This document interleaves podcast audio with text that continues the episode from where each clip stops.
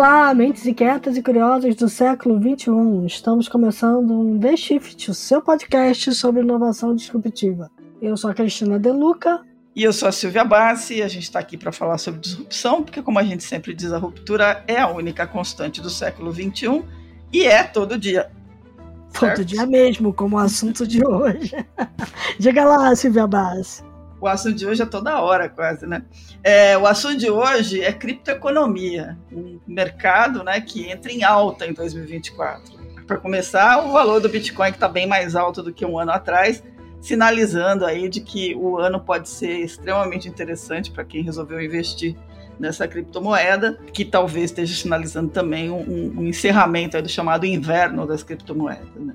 Além do crescimento dos valores do Bitcoin, a gente também tem esse ano a estreia do Drex, que é a moeda digital do Banco Central, né, brasileira, o real digital, chamada CBDC, e outras questões que aproximam muito mais a criptoeconomia da economia tradicional, como é o caso, por exemplo, da aprovação dos ETFs, né, os fundos de moedas cripto, que estava sendo esperada no, nos Estados Unidos e que com isso deve aquecer muito o mercado. Regulação está no meio dessa, dessa conversa, óbvio, assim como um, uso muito mais intenso da criptoeconomia aqui na América Latina. E é por isso que a gente está convidando o Sebastián Serrano, que é CEO e cofundador da Ripple, que é uma empresa de tecnologia blockchain multiprodutos, que é uma das líderes do mercado cripto da América Latina, para conversar com a gente sobre quais são os prognósticos para esse ano, né? o que, que a gente pode esperar, como a regulação pode afetar positivamente o mercado e por que é que as pessoas estão tão ansiosas a respeito de um negócio chamado halving do Bitcoin, que a gente vai explicar aqui. Então, sem prolongar muito mais, Sebastião, seja bem-vindo. É, queria agradecer super a sua presença, pedir para você que você se apresentasse, por favor, contasse um pouco do que você faz, um pouco da sua vida, para a gente tocar essa conversa aqui, que vai ser bastante agitada, a gente imagina. É, obrigado por, pelo convite e por tempo também. Eu sou é, argentino, da Patagônia, criei na, no, no sul da Argentina. É, sou casado com uma brasileira, então falo português todo dia. mas não é o melhor português do mundo. É, mas espero que a gente logre entender. Eu sou muito nerd, programador de, de desenvolvedor desde muitos poucos anos de idade. Sempre gostei muito da, da tecnologia. Quando estava terminando o meu colegial, eh, fiz meu primeiro empreendimento, que foi fazer um provedor de internet na, na minha cidade, uma pequena cidade no, na Patagônia. E aí sempre trabalhando em tecnologia, empreendimentos de tecnologia.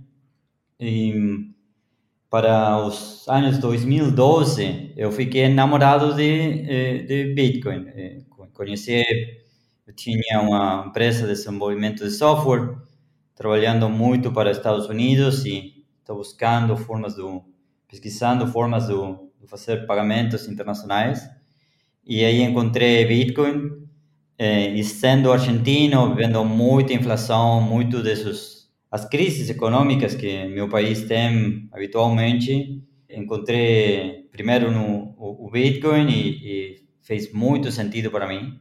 Eu acho que a América Latina é uma região que, que tem muito para, para aproveitar do, do cripto.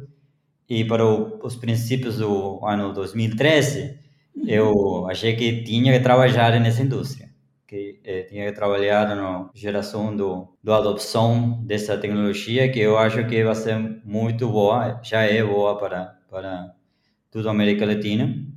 E aí eh, fundei a empresa e comecei a trabalhar assim na, na adopção das criptomoedas no, no, no, América Latina.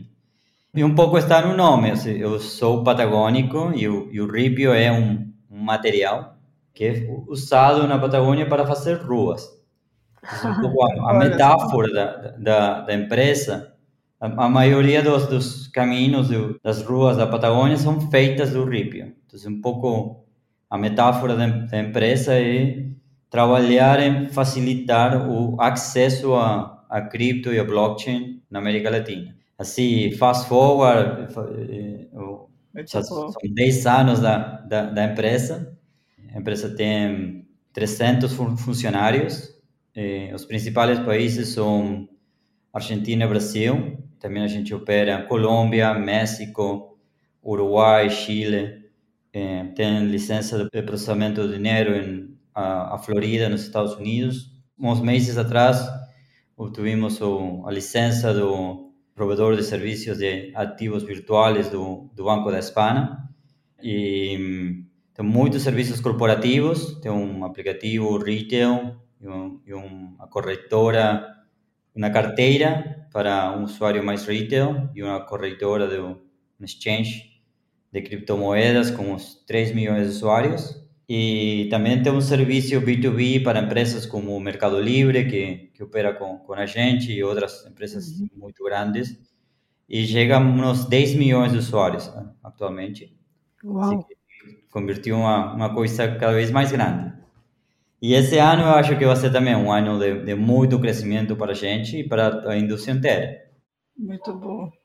É, vou engatar nessa sua, no seu, seu último comentário aí. Vocês acabaram de completar 10 anos, né? Estão indo para 11 já. É, e depois de passar de um, por, por, pelo tal do inverno das estados. Da, vários invernos. Vários invernos. É, é, uma, é uma sucessão de inverno. O problema é que é, é, tem, tem o. Eu não sei se é o Vitalik Buterin que fala, que tem uma frase muito boa, que ele fala que a vantagem do, da cripto é que a, a, cada inverno, a primavera sempre traz novidades muito melhores. É, a gente está olhando para uma primavera agora, em 2024, quando a gente fala de criptoeconomia? Sim, é, eu acho que já o inverno terminou e os invernos terminam por duas coisas. Eu acho que eh, o que ha ido acontecendo é que, por uma característica do Bitcoin, do halving, que acontece cada quatro anos, onde o, o supply de o, a criação de novas moedas eh, vaya a metade cada cada quatro anos, e isso vai acontecer agora no abril. E isso ficou como um relógio da indústria e convertiu em um ciclo de inovação uhum. eh, que é cada vez mais marcado e nos invernos tem um muito desenvolvimento que hace crescer os, os fundamentais da, da tecnologia e isso faz depois que seja capitalizado nesses verões, não? E a gente já está uma, uma primavera, não é verão, verão porque ainda o preço está debaixo do último máximo, uhum. mas tem um, é, um, um momento, a atração se percebe diferente, diferente tem toda a expectativa do halving e tem toda a expectativa também por vários desenvolvimentos mais da, da indústria, como um ETF do, do Bitcoin, é, tem muita mais escalabilidade, tem muito mais transacionamento, tem muito desenvolvimento de o que chamam real world assets, ou é, ativos do mundo real. Uhum. E tudo isso está gerando muito mais uso e tração do, dos ativos cripto. E tudo isso esse ano está todo mundo está muito mais otimista esse ano que os ano e meio anterior. Muito bom. É, o halving do, do Bitcoin realmente mexe com o mercado, né? Mas ele chega a mexer com as outras moedas também. É, tem um movimento diferente quando a gente se aproxima dele? Historicamente, é, acontece que o primeiro em traccionar, o primeiro em, em, em ter um, um, movimento alcista é o Bitcoin e toma mais dominância do mercado. Uhum. E isso está acontecendo agora. Agora, no, no mercado anterior, teve um momento de uma dominância do, do Bitcoin de 80%. E isso é como 80% do, do valor do mercado das criptomoedas ficava no Bitcoin. Uh, e depois do, do máximo do Bitcoin, houve outros máximos de outras criptomoedas, como Ethereum, como Solana, como eh, Cardano, que chegaram aos, aos seus máximos depois, e a dominância do, do, do Bitcoin caiu nesse, eh, nesse processo. E, e no inverno total, em fins de 2022, a dominância do Bitcoin caiu a 35%. Caramba. É, e agora e, e, o Bitcoin está tracionando muito mais e, uhum. e, a metade da valorização do mercado é do Bitcoin agora. passou de 35% a 50%. Provavelmente, e isso é porque o Bitcoin está valorizando mais rápido que os outros ativos. Estão todos uhum. correlacionados, mas o que está movendo primeiro é o Bitcoin. Provavelmente isso continue, porque o, a narrativa ou a história é, de, nesse ciclo está muito ao redor do, do ouro digital, do halving, do ETF. Então, o, o que está tracionando primeiro é o Bitcoin, move o resto dos ativos. Uhum. Um, ah, e se acontece como os mercados anteriores, eles vão atracionar depois. Se repite a história, não? Mas não sabe a ciência certa se, se isso vai, vai ser igual aos anteriores mercados. E, e, eu acho que algumas coisas vão ser diferentes. Eu acho que algumas coisas respeito do, do a competição dos eh, os Ethereum killers como Cardano, eh, Algorand, como Polkadot y, y Solana, que, que, no anterior mercado tuvieron como una, una gran guerra entre, entre ellos, está cada vez más resolta eso. Yo acho que está ficando cada vez más como a segunda ecosistema de contratos inteligentes, que o, uhum. o Ethereum, parece estar sendo eh, tomado por eh, o ecossistema da Solana. Então, eu acho é. que a, a, principal plataforma de contratos inteligentes vai ser Ethereum e todo o ecossistema ao redor do Ethereum, que são várias cadenas, capas 2 da, da, da Ethereum. Uhum. É, mas vai ter uma segunda e, e parece que isso é está começando a rolar para o, o, o lado da, da Solana, uhum. é, como ganadora de, de, de, dessas batalhas. Então, talvez as outras não, não tracionem tanto. Eu acho que tal, provavelmente Polkadot e, e Cardano não, não tenham a atração de Solana e Ethereum, porque não pegaram tantos desenvolvedores desenvolvendo dentro desses ecossistemas, como, como se conseguiu Solana. É, a Solana multiplicou por 10 o valor dela durante 2023, né? Ela, em janeiro do ano passado, Sim. ela valia 10 dólares, hoje está valendo 110, eu acho, uma coisa assim, né? Ou cento e poucos dólares. Uma coisa sim, uma é. coisa assim. E, e, tem que ver também com... Tem muito desenvolvedor desenvolvendo aplicativos no Solana. Ainda não tem tanta atração do, do usuário, mas sim tem muito eh, possibilidades de ser esse segundo ecossistema e, e acho que aí tem eh, talvez o Solana per, termine performando nesse mercado incluso melhor que o Bitcoin ou o Ethereum. Uh, mas é para ainda para ver. Muito bom. É, quando a gente fala, eu só vou abrir um parênteses aqui para todo mundo, eu não sei se todo mundo que está nos ouvindo entende o que é o halving, mas o, o halving do Bitcoin é quando, a cada quatro anos, quando o número de, de Bitcoins minerados ou recebidos como recompensa atinge 210 mil, ele dá um freio de arrumação e divide as recompensas pela metade. Confere? Claro, o que a emissão total do Bitcoin vai ser 21 milhões de Bitcoins. A emissão total. É, Agora tem emitidos 19 milhões. E o que acontece é que cada 10 minutos tem um bloco novo e tem os mineradores que são basicamente nodos da rede que aportam segurança. Eles, eles aportam segurança, segurança com energia, com fazendo provas do trabalho e validando os blocos e aportando capacidade de cômputo à rede. E eles são recompensados com novos bitcoins. Uhum. É, a quantidade va bajando a metade cada quatro anos. Então, de quando começou a blockchain, que bloque, a cadenas do bloco, é, que é como uma hoja, é uma folha de cálculo que que vai adicionando novas folhas. Cada bloco é uma, uma página cheia de transações e os mineradores são recompensados por criar essas páginas. Tem uma nova a cada 10 minutos. E o princípio, quando começou a rede do Bitcoin, a recompensa era 50 novos bitcoins para os mineradores cada novo bloco. Depois isso baixou, para 12,5, meia, 25 e, e agora baixa a 3. E, e isso vai acontecer no abril desse ano. Se a gente tem sorte, vai ser meu aniversário. Mas é, seria muito legal. E essa oferta de novos bitcoins baixa a metade. E é um choque para o mercado. E isso ha marcado um, um, esse ritmo do, desses ciclos do, do Bitcoin, que eh, gerou uma prim, primeira alça do, do preço por esse jogo que tem a oferta. A, a, a demanda era um, alguma, que havia encontrado demanda para essa oferta e a oferta baixa a metade.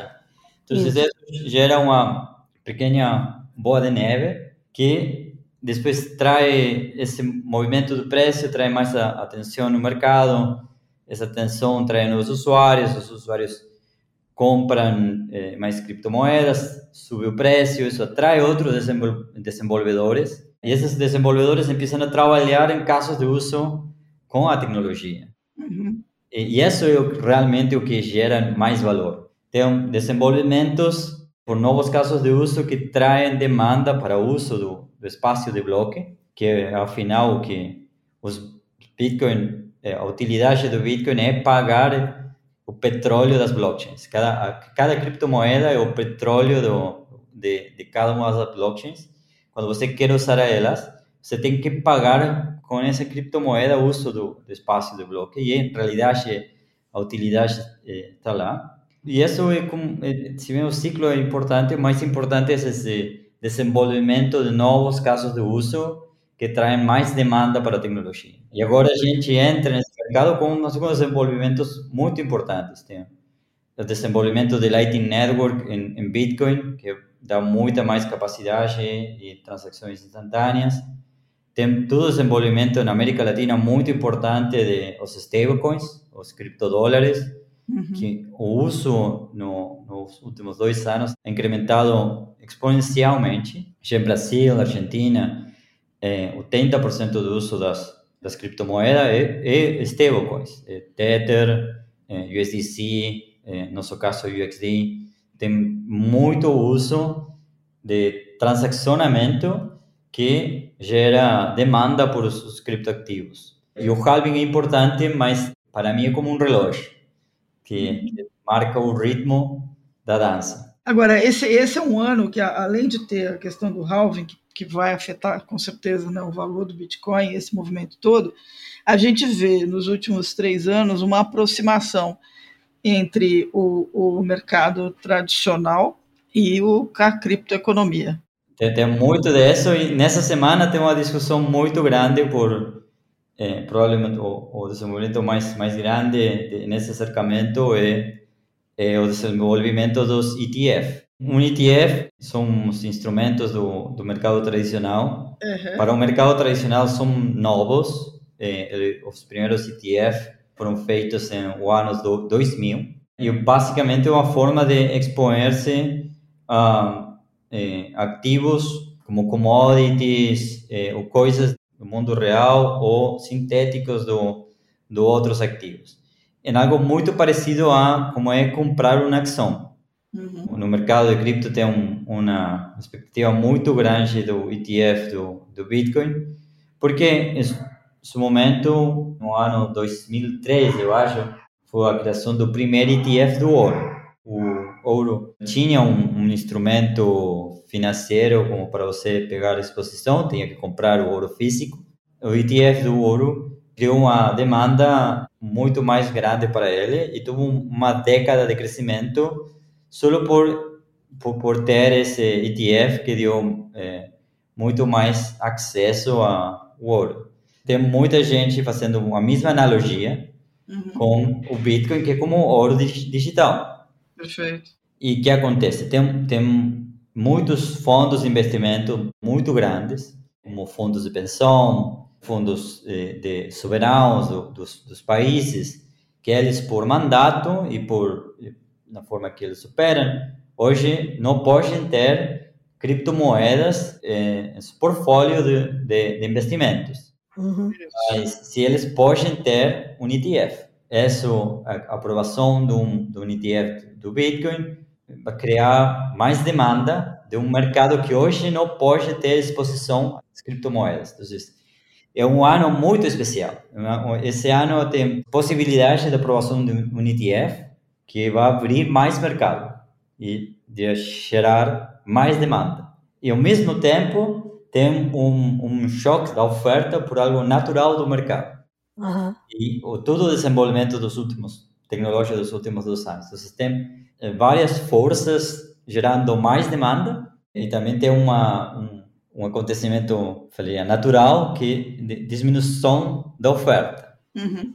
Isso daria mais apreciação do Bitcoin e por isso tanta expectativa para, para o desenvolvimento do, do Bitcoin. E aí eu, eu, eu queria acrescentar mais um pedacinho desse movimento do ano, que é o movimento na direção da tokenização, né? E aí a gente tem, cresce a importância da blockchain, das moedas digitais de Banco Central, que é o caso né, do que vai acontecer agora esse ano com o Drex, elas trazem a, o mundo, o mundo da, o descentralizado, o mundo da blockchain para o meio da economia né, tradicional. É, então é um ano em que o, o, o que estava por fora, que é o caso da criptoeconomia, começa a se encontrar com o mercado tradicional, vamos pensar na questão do ETF, ao mesmo tempo os preços podem subir bastante, e você tem a tokenização da economia aumentando a liquidez do mercado. Então, é um ano que realmente vai ser muito agitado. Bastante. E no Brasil tem muito desenvolvimento do CDBC, da, uhum. do, do, Banco Central do, do Brasil, com, com o DREX, que é a, a blockchain do, do Banco Central, que é uma moeda, uma moeda digital. Poucos países estão tão avançados como, como, como o Brasil convertir sua moeda em uma moeda digital. Uhum. E ademais é compatível com a tecnologia de, de cripto, com, é, é compatível com Ethereum, é, pode desenvolver contratos inteligentes usando o, o mesmo linguagem de programação que Ethereum, que é Solidity. Tem uma base tecnológica forte é, para um desenvolvimento e muito integrado ao sistema de pagamentos tradicional do, do Brasil, que eh, junto com, com nova regulamentação, com novas normas e leis, vai dar muito des, des, des, acho, desenvolvimento desses de ativos do mundo real tokenizados na blockchain do, do Banco Central, que acho que eh, isso vai acontecer tanto no Drex como por fora do Drex também. E uhum. esse vai ser um ano de muito desenvolvimento de de ativos do mundo real. Primeiro com os stablecoins, com, com os criptodólares, eh, moedas digitais. O, o, real digital é um ativo do mundo real tokenizado em uma blockchain eh, que converte ele em programável para, e você pode desenvolver aplicações ao redor de, de ele. E eu acho que a gente vai ver muitas mais moedas eh, de distintos países sendo digitalizadas e tokenizadas. E gente também vai ver também mais eh, desenvolvimento de mercados de crédito, um, de eh, tokenização de, de, de, fundos, de dívida. E esse, esse é um ano que eu acho que empieza essa uh, integração do, ativos mais tradicionais a, a ativos tokenizados e começar a ser conectados com finanças on-chain e programáticas e vai ser muito, muito interessante. Eu acho que vai ser de, de, de muito movimento e de muito, é, muito para aprender também. Uma pergunta para vocês. No final do ano passado, vocês é, fizeram um programa de aceleração de startups Web3 para América Latina. Sim. Como é que isso tudo se relaciona com esse mercado Web3? Nós, na, na RIP, achamos que o ecossistema de contratos inteligentes que já ganhou como, como plataforma uhum. é o ecossistema de, de Ethereum e que ele vai escalar com múltiplos espaços de bloco, com, com múltiplos blockchains, uhum. com, que é chamado L2 e ou capas 2. E nisso a gente começou a desenvolver um, uma cadena, um, um, é uma blockchain focada em desenvolver um ecossistema latino-americano, que uhum. a gente chama de Lightchain. Sim. Então, para incrementar o, o, a adopção e o desenvolvimento dela, a gente começou a fazer investimentos em startups que usem a tecnologia, particularmente desenvolvam casos de uso para para a América Latina, utilizando essa plataforma tecnológica que a gente chama de Web3, mas é basicamente desenvolver eh, aplicativos utilizando linguagem de programação de Solidity, é uma blockchain que a gente está dedicando para o uso de, de América Latina. E aí tem vários casos de uso, um deles é, investimentos particulares e um programa de aceleração. Então, é, investimentos podem ser em non-finance, que eles estão fazendo stablecoins para cada país na América Latina. Uhum. Também a gente fez investimentos em duas startups de pagamentos que usam a, tecnologia de, de, blockchain para fazer pagamentos com stablecoins, criptodólares locais, com comércios. Um deles chama é, Simplify e outro deles chama Talos. Então a gente está tá fazendo, como a gente talvez está mais desenvolvida, tem muito trabalho nosso na criação do, da infraestrutura uhum. de blockchain para, para a América Latina também, o ano passado, a gente começou a fazer investimentos em novas startups que usem essa infraestrutura para desenvolver casos de uso na América Latina e fazer crescer mais e mais o ecossistema do, do blockchain na região, aproveitando o nosso capital e nosso conhecimento também para depois de, de, de passar vários invernos e, e conseguir que funcione que não. Tá certo. Muito bom. Pegando um pouco esse, esse pedaço aí da, que a Cris lembrou, da, das startups, a gente esse ano fez uma recomendação no início das nossas previsões lá de que as empresas tinham que prestar mais atenção em blockchain e tinham que começar a contratar pessoas que fossem capazes de, de programar e desenvolver em blockchain. Esse é um mercado que está difícil? É difícil encontrar bons profissionais? Tem poucos profissionais com experiência programando em Web3 é, é uma tecnologia que é complexa e difícil, é, porque você está mexendo com dinheiro. Uhum. E, e, isso faz muito complexa uh, e, e, os erros são muito custosos. Uhum. É uma tecnologia que é, é complexo para encontrar é, talento, mas está vai, crescendo. Né?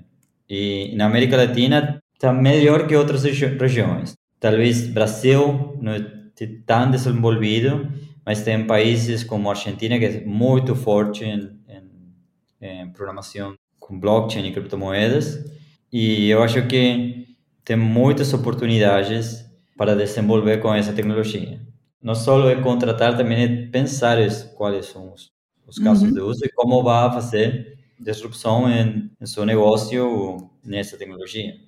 Uhum. Que cada vez tem mais usuários cada vez está mais interconectado com, com tudo.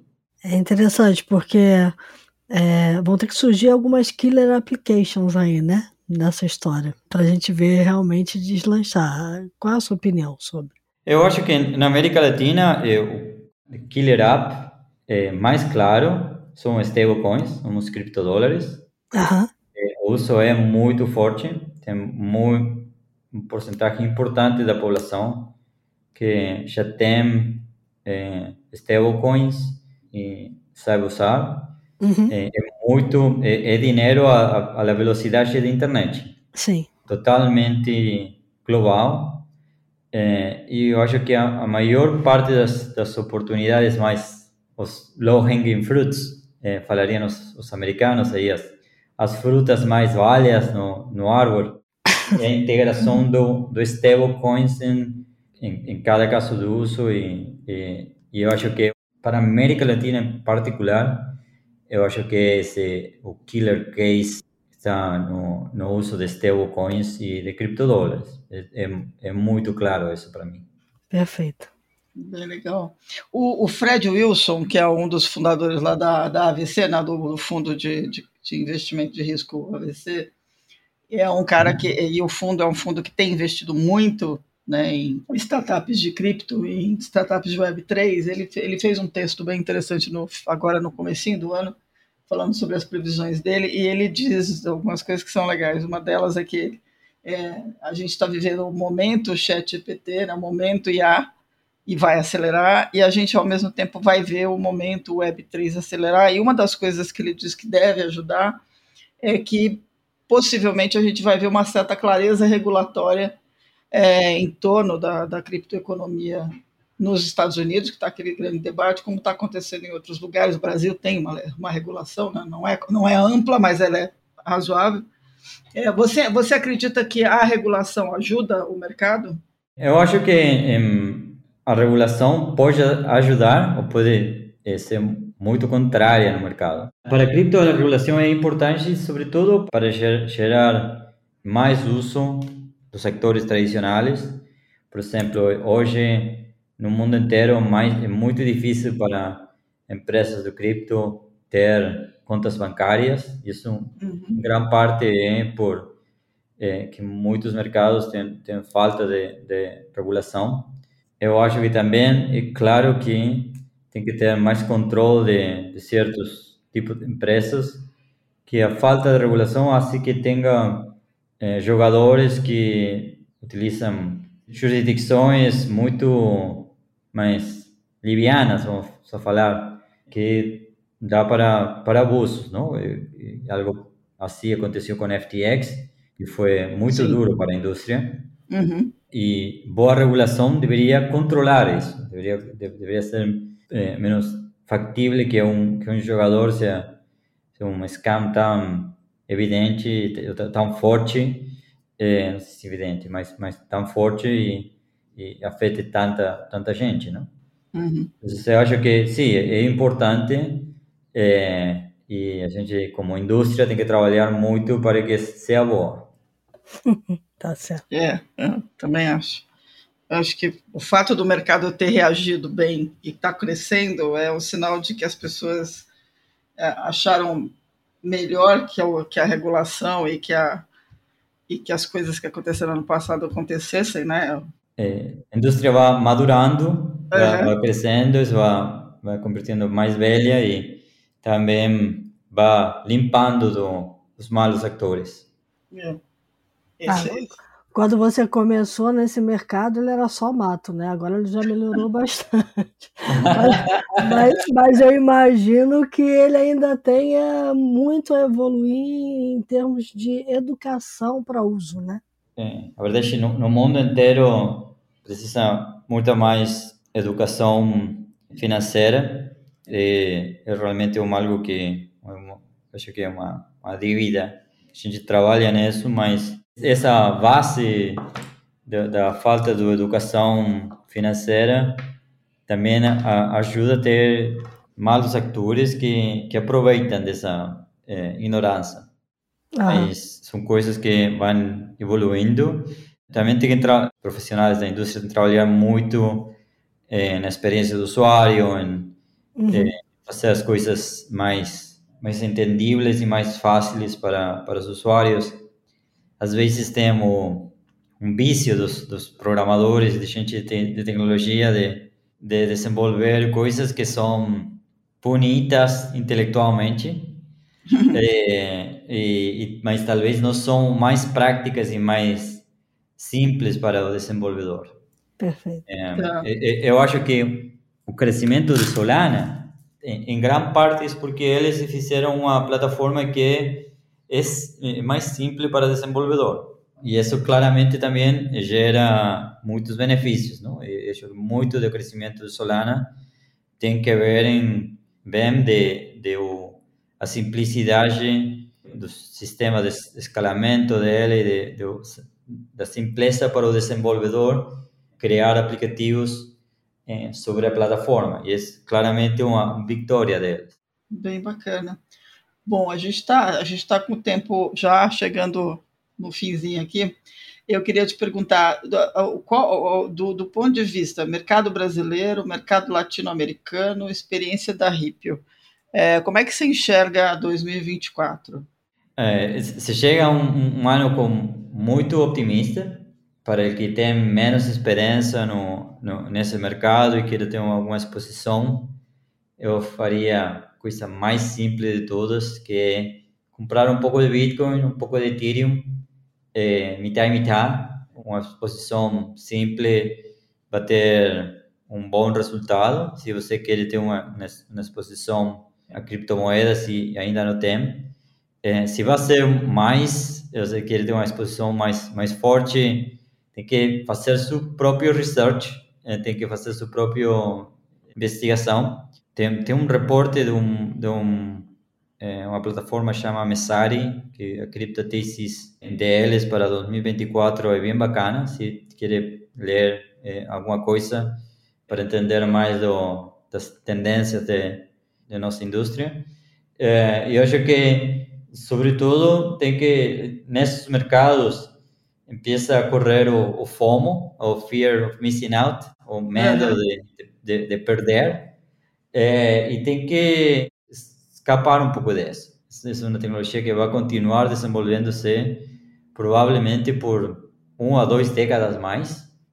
Ainda está temprano, como a internet, eu acho que a gente nos anos 90, 95, 99, criou uma, uma, uns episódios de, de muito FOMO e ainda é uma tecnologia que ainda está sendo desenvolvida e duas décadas depois ainda está crescendo. Uhum. É, então, eu acho que com, com as blockchains vai acontecer algo similar é, e é, é que ter paciência, muita paciência. Me, melhor forma de ter rédito de, de essa tecnologia é estudar muito e ter paciência. Muito bom. Muito bom. Bem legal. Vamos então passar para os insights? Vamos lá.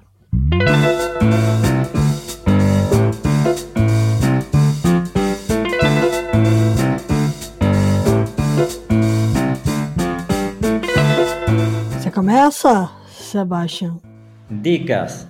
Dicas para esse ano. Eu creio que já falei bastante no cripto a melhor dica que posso dar com a exposição do cripto é fazer dollar cost average, que fazer compras é, pequenas em um período, nunca comprar uma posição inteira é, em, um, em uma só operação, dividir ela no tempo, tanto para é, armar como para desarmar. Se pesquisam dólar DCA, eu acho que é uma das primeiras ferramentas de um, de um investidor e é uma das mais importantes. O, o reporte que falei do, do Messari é um bom reporte para estudar, Legal. para entender mais desse ano do, do cripto. Muito do desenvolvimento de, particularmente na, na América Latina, do, do cripto vai ser em ativos do mundo real, é, vai ter muita tokenização do, do ativos do, do mundo real na, na, América Latina e é, acho uma das áreas que mais vai impactar do, do cripto na, na região. E em geral, eu acho que na tecnologia claramente vai ter uma intersecção forte de, de LLMs e de AI que vai con continuar avançando. E nesse ano eu acho que vai ser vai ir hacia especialização em cada uma das, das indústrias e também tem que ver a intersecção dessas coisas que são para para estudar e, é, e que vai gerar muitos muitos cambios. Bem legal, muito bom. Bom, eu tenho eu tenho, eu vou dar eu vou dar duas dicas aqui, dois livros que eu tinha separado o primeiro, obviamente, a gente falou né, do caso do, do Sam Bankman-Fried e a, e, e, a quebra da FTX e tudo, tudo que veio depois, a prisão dele, toda... Eu tenho um livro, tem dois livros sobre, sobre esse caso. Um deles a gente deu na nossa dica de os 15 livros para 2024, então eu sugiro vocês ouvirem o podcast. Mas tem um outro que é do Michael Lewis, chamado Going Infinite, The Rise and Fall of a New Tycoon que é o Michael Lewis acompanhou, para quem não conhece, para quem não está lembrando quem é o Michael Lewis, é o cara que escreveu Moneyball, por exemplo, né? entre outras coisas. É um autor super conhecido de livros geralmente focados em escândalos econômicos ou histórias de finanças. É, ele fez um livro, ele acompanhou, ele acompanhou o Sam Bankman-Fried durante muito tempo e ele tem um livro que ele conta, né, da onde veio o que era conhecido como o garoto prodígio, né, da criptoeconomia e depois acabou sendo um, um desastre total. Esse é, então fica a dica do primeiro livro que é o Go Infinite e a segunda dica é um livro que a gente já falou dele aqui, mas a, a novidade boa é que agora ele está em português. Chama-se DeFi e o futuro das finanças é do professor Campbell Harvey.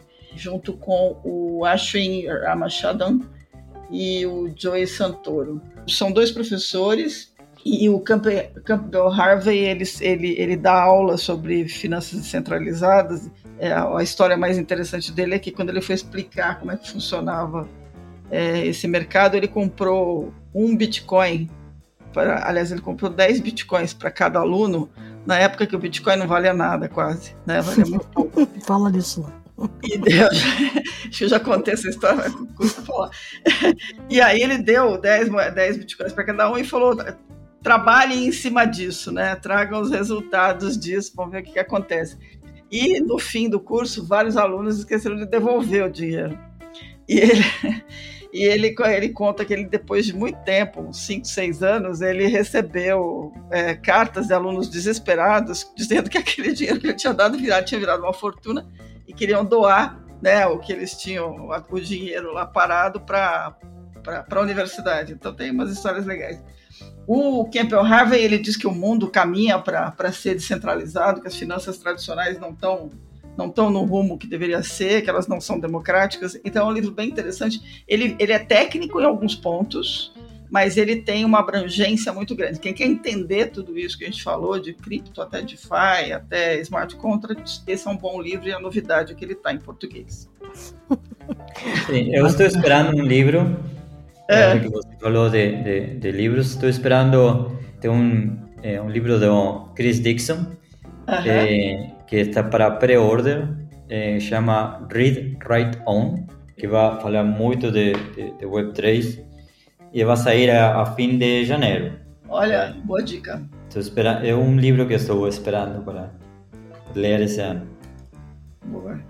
Bacana. E quem quiser ler esse livro uh, que o Sebastião está indicando, uh, pode ler antes a minha dica aqui, que é Web3 Unlock the Future of Internet, que é do Jesse Walden e do Cooper Turley que fala exatamente, é quase que um glossário definitivo sobre o Web3, um pouco da explicação de todo o conceito e as implicações para as futuras interações que a gente falou aqui, essas aplicações e os casos de usos, é, tanto online como no comércio e no mundo real. Né? Então acho que vale super a pena como base, assim, para depois ler o livro que o Sebastião está indicando.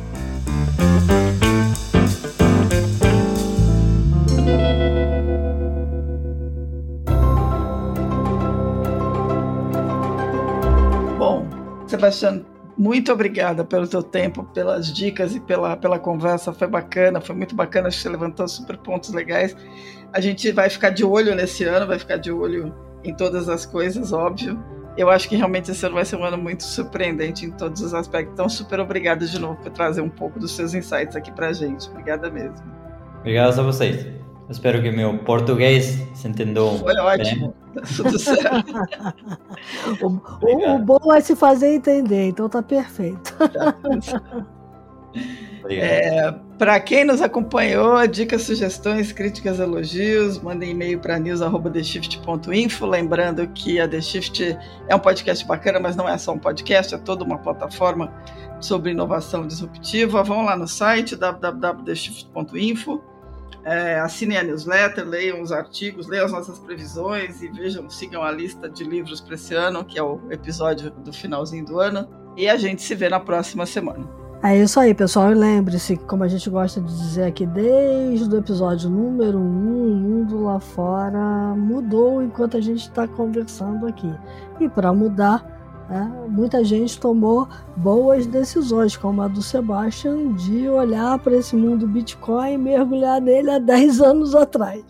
Então, nosso desejo para você nessa semana é que você tome boas decisões e a melhor delas para esse ano, na nossa opinião, é estudar muito, porque vem muita disrupção por aí, muita novidade e a gente precisa estar tá atento e acompanhar. E só dá para fazer isso realmente se educando para essas novas tecnologias.